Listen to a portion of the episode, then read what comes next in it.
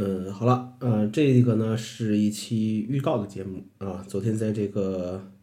呃合体相声里面、合体节目里面也说了这个事情了，就是要做一期关于数字内容呃整理的这么几期这个节目啊，应该有四五期吧。嗯，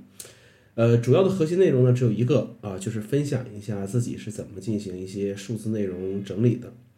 呃，这个话题呢，其实想了很久了啊。工作的时候啊，呃，自己生活上的时候，都会遇到很多，呃，很多我们的用户连自己的密码可能都不记得怎么去，呃，就是这个密码都不记得了啊。甚至我们自己的销售人员也是如此，呃，每次登录一些什么网站啊、客户端的时候，都记不得密码，然后找回密码啊，费时费力啊。昨天遇到了一个我们的这个一个客户。啊，拿来这个一个 GoPro 啊，说这东西连不上手机了啊，让我们帮着去处理一下，呃，然后就帮他弄啊，但是需要注册一个账号，他密码呢又不记得，呃，结果他说他就重新注册一个吧。那么，呃，等到重新注册完之后呢，要收一个验证的邮件啊，然后结果发现呢，这个邮箱密码呢他也不记得了，呃，这个其实就很头疼的一个一个事情了。那么，比如说邮件啊，邮件比较多的客人其实也有这样的困扰。啊，打开收件箱啊，密密麻麻全是邮件啊。对于邮件这种管理呢，呃，也是一头雾水啊，找起来比较麻烦。照片，很多人现在拍照越来越多啊，想找到一年前甚至更早的一些这种照片的话，呃，往往也是要翻很久才能看到这个内容的。呃，文档多的用户呢更是头疼啊，翻查整个硬盘也未必能找到自己需要的一个内容。呃，那么其实这几期节目呢，我们就主要来说一下，我们如何把这种所谓的这种持续的痛苦结结束掉，啊，之后用一个比较简单愉悦的方式管理我们这些数字内容，啊，这就是之后要讲的一个东西了。呃，这期节目呢，只是说一个概述而已啊。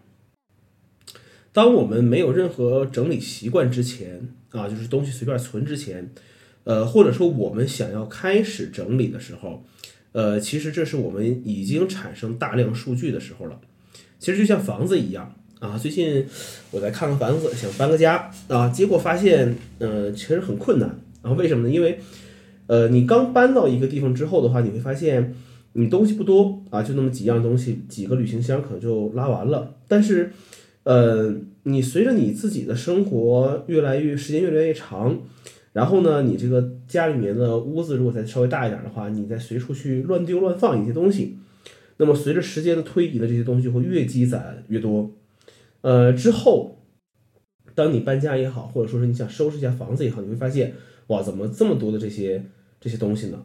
啊，那个时候你心里面其实还是很崩溃的，觉得整理起来好麻烦，那怎么办？算了，将就用吧。啊，等以后再说。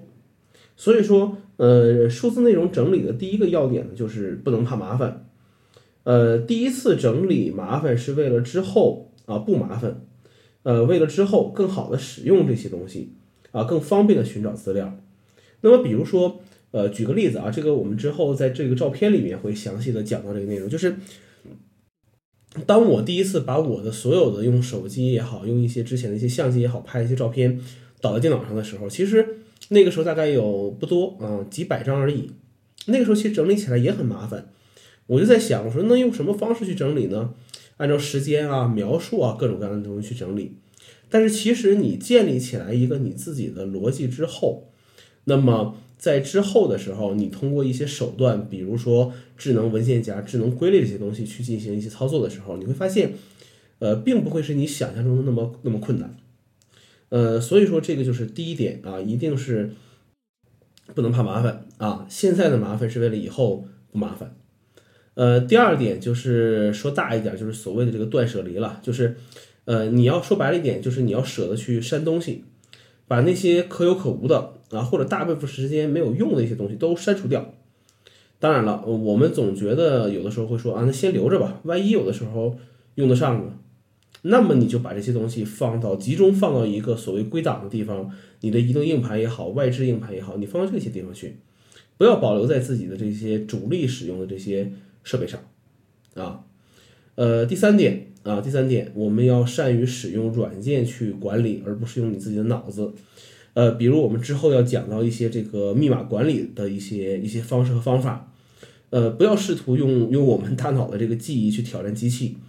呃，老祖宗已经跟我们说过了，这个所谓的好记性不如烂笔头，其实这东西也同样适用于我们这个电子设备的这种记录。呃，最后一点，第四点啊，就是做任何操作之前一定要有一个备份，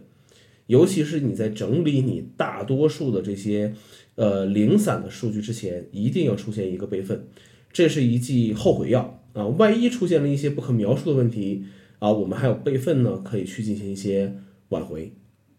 好吗？呃，这期呢就是一个预告和一个这个这个这个这这个概述吧。我们之后会呃分门别类来讲，比如说我们会讲到这个邮件的管理，呃，密码的管理，照片的管理啊，甚至说我们的一些文档的一些管理，那么都会在我们以后每期节目里面呢进行一个这个呃说明啊。OK，那这期节目呢就是这样，谢谢大家。